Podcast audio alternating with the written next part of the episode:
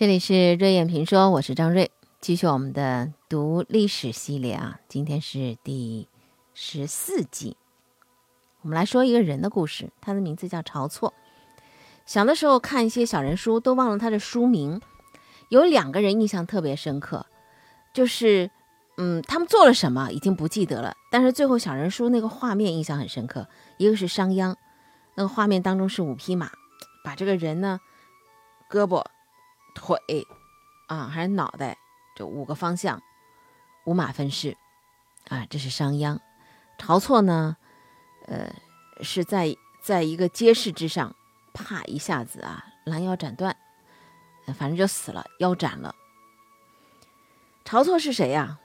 在汉初，汉景帝、汉文应该汉文帝在前，汉文帝、汉景帝的这个时候的呢，呃，一个大臣。汉文帝的时候呢，他是大臣，他是景帝的老师，是文帝让他去教自己儿子的。那最后他死在谁手里呢？死在他的学生手里，死在景帝的手里头。为什么死呢？事情复杂了，咱们呢今天也只能是简略的说一二而已。晁错，他特别想干事儿，他是一个干事儿的人。但一般来讲，要干成一件。好事儿，正当的，非干不可的事儿，需要有做事儿的人的正义感和他做事儿的决心，还要有两个非常重要的因素，一个是时机，时机是不是对？第二个呢，就是手段方法是不是对？那么晁错呢，他是一个想干事儿，而且呢，是摆。抱有一颗公心去做为国家有利的事儿，也有决心，但他最后被灭族了，死了。这个结果好像跟他的初心呢未必就是相对应。为什么方法错了？为什么方法错了呢？这细节还是蛮多的啊。晁错最后是被灭族的。我们习惯是把晁错是把它当做法家，呃，法家呢，在我们的印象当中就是比较讲究一些法律啊、规定啊、制度的这个严格执行，就说比较严厉吧，用法来治，法治嘛。嗯，但是呢，他和先秦法家呢又有点不一样，也有人提出了这个史学当中一些细节，说他是蛮仁义、蛮厚道的。你比如说啊，当时就是文帝呢，派他去齐国去学习，学什么呢？学尚书。说齐国呢有一个老人家，他的名字叫福生，他原来是秦国的博士，他呢是写尚书的，已经九十了啊，所以呢要派人去学一下尚书，那是儒家六经之一，派晁错去了。晁错学的并不是很顺利。很多原因啊，其中有一个就是一晁错呢，他是河南人，福生呢是山东人，这方言呢可能是一小部分的原因，这个北方的方言还是有一些共性的，不是像南方差异很大。最关键的是什么呢？就老人家年纪大了，年纪大了他就有有容易思路混浊，语言不清楚，所以晁错经常会听得云遮雾罩的。福生还让自己的女儿来当翻译，但是呢，晁错还是有。十之二三不明白的，只能回去靠自己钻研了。可能他对这个尚书也并没有什么特别感兴趣的地方啊，也没有让他认可的地方，所以呢，他也没有特别的提到，就是他回来怎么样把尚书啊传播啊教授的。那因为他去学过，所以呢，呃，他就被文帝呢任命为太子舍人，就是教这个，呃。景帝啊，教文帝的儿子，后来呢又把他升为博士。之后呢，呃，晁错呢还给文帝上书，说要对太子进行术数教育。什么叫术数？就权术、阴谋术啊，怎么样治人、管人和强化自己的这个权力地位、权谋嘛。他是为什么要对太子进行这教育呢？他还列举了，他说呢，要让太子知道啊，如何凌治臣下而使臣下畏服，如何听言受事而不致被蒙蔽？如何安利万民？如何忠孝事上？并且还危言耸听地说，历史上那些不能够奉其宗庙而为其臣子所劫杀的国君，都是不知术数之故。这好像就是韩非子的口吻了。显然呢，嗯，他也不喜欢用尚书做教材来教太子。那么太子的名字叫刘启，刘启呢还是挺赏识晁错的辩才的。文帝和太子刘启都把晁错当作智囊。司马迁和班固在史书当中对于晁错的这个评价是说他为人啊翘直克深，听上去就好像为人比较苛刻嘛啊，要求对别人要求比较高。呃，比较狠，但其实呢，他在呃晁错给文帝的一些具体的奏议当中，比如说关于这呃国家管理啊，对待老百姓事情上头呢，还是很有人心的。你比如说，他说为百姓。啊，要建好集镇，修筑城池，修好一间堂屋、两间住房等等，让他们到了之后有屋可住。这样呢，我们才能够再迁移百姓，啊，迁过去。就迁移之前呢，得把这些事情得做好，要安民，还要要为百姓治病啊，要有医生派驻在新的住区之后。呃，死了之后呢，要让这些坟墓互相依靠在一起。你说这不都是为了从百姓的角度来考虑一些实际的事情吗？呃，因为当时这个皇帝呃想迁移百姓，把这个地区给集中起来，把某些地方呢给迁到另外地方，这也为了国家的长治久安的一个呃战略性的迁移。呃，另外呢，他还斥责那个暴秦征伐罪人戍边的呃这样的一个制度。他还特别以古代三王为例啊，跟皇上说治国安民要本于人情。你就看到这些，好像也没有觉得他克身嘛，很仁厚。有的时候像孔子一样啊，公正也像孟子一样啊，他们也是知人情、体民情的呀。他也是大公无私的呀。晁错呢，总的来讲还是一个公而忘私、国而忘家的典范。所以司马迁后来有一句话说他，就八个字，说为国远虑。祸及近身，并且呢，还感慨说：“哎呀，勿为权守，反受其咎啊！就是敢犯颜色以达主意，不顾其身，为国家树长化。”班固也有类似的观点。那么这些说法都是晁错主动的、义无反顾的选择。当时他力倡削藩。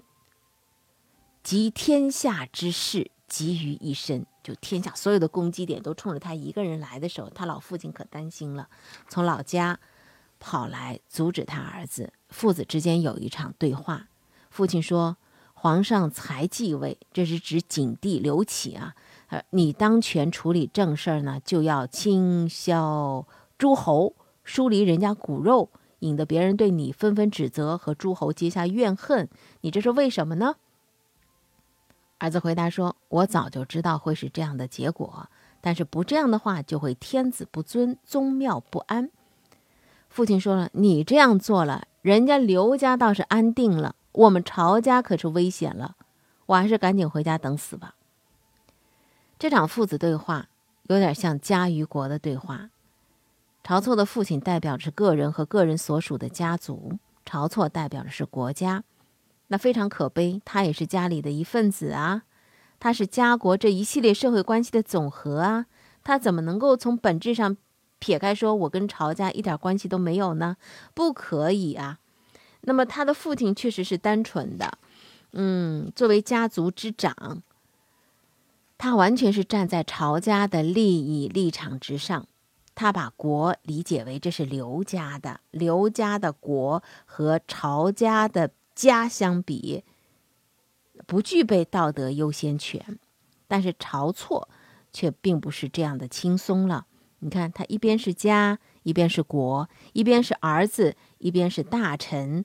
做儿子要爱父母家族，做臣要忠君爱国，腹背受敌，一边水深一边火热，你说他纠结不纠结？怎么办？如何去解决这个家国矛盾？那就是国必须承担起保护家的责任，这就是国存在的道德基础。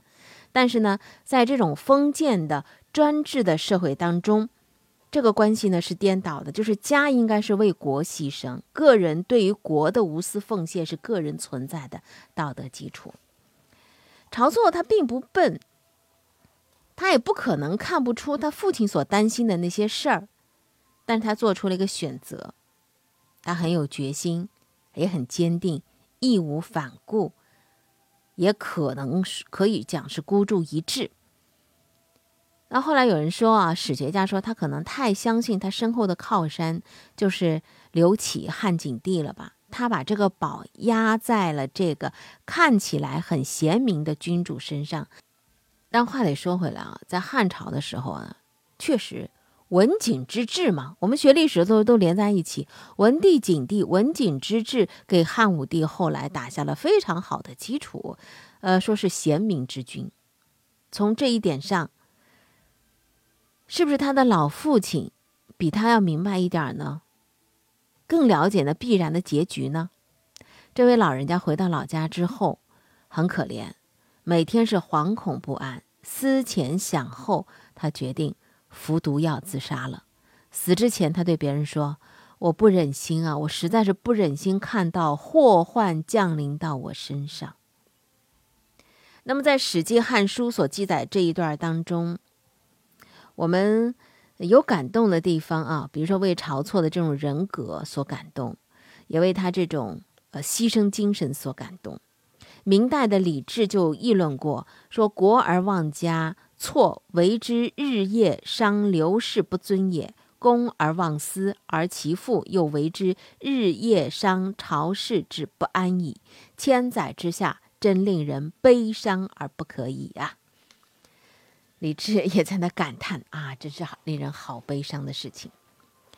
这种精神，肯定不是儒家的明哲保身所能够望其项背的吧？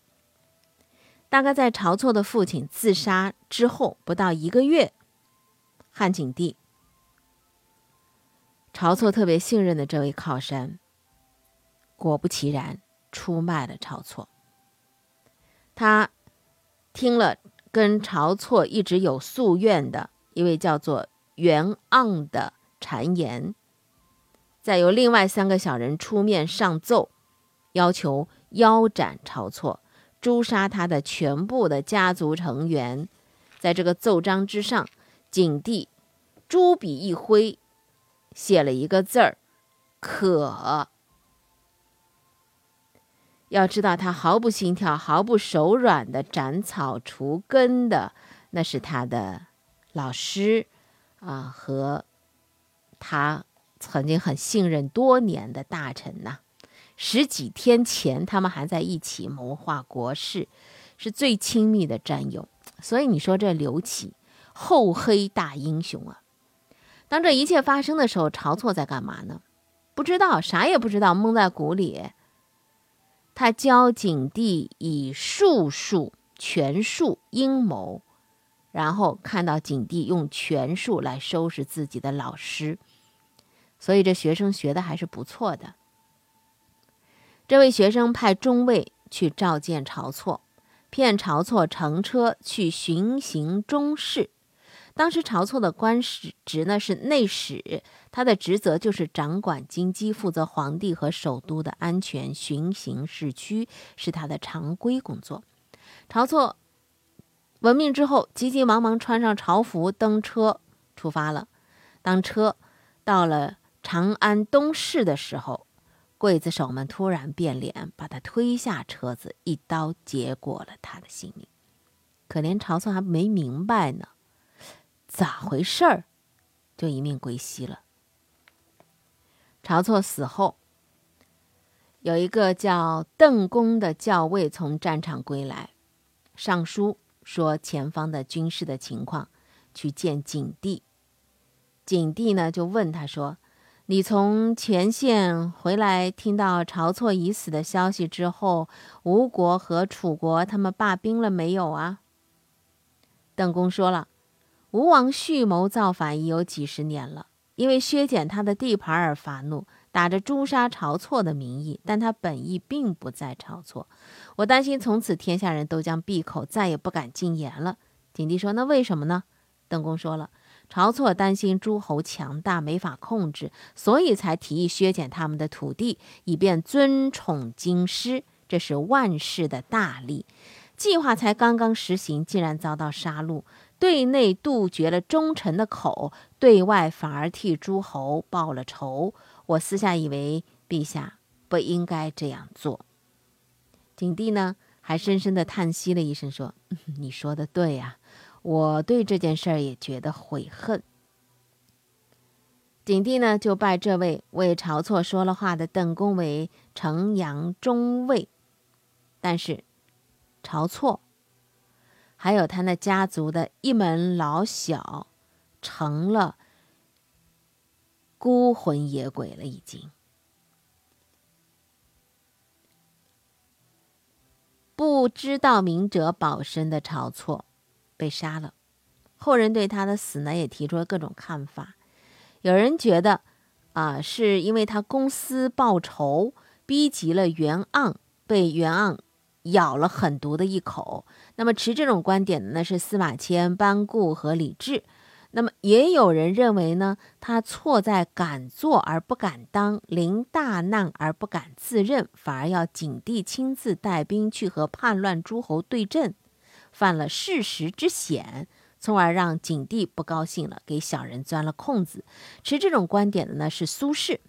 那也有人认为他不该用术数去教景帝，更不该不知道防止景帝对他用术数。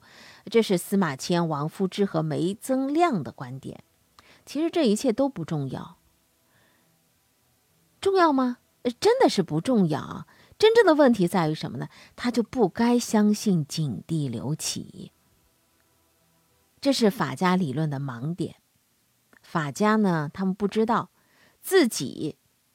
是帝王之术驾驭之下的一份子，招之即来，挥之即去，工具而已。他们所被视平一的，并不是坚强的后盾，有的时候反而会是锋锐的后毛啊。那么汉景帝刘启，他到底是如何玩弄晁错的，玩弄这个弃子战术的呢？我们下一集再说。今天就先到这儿。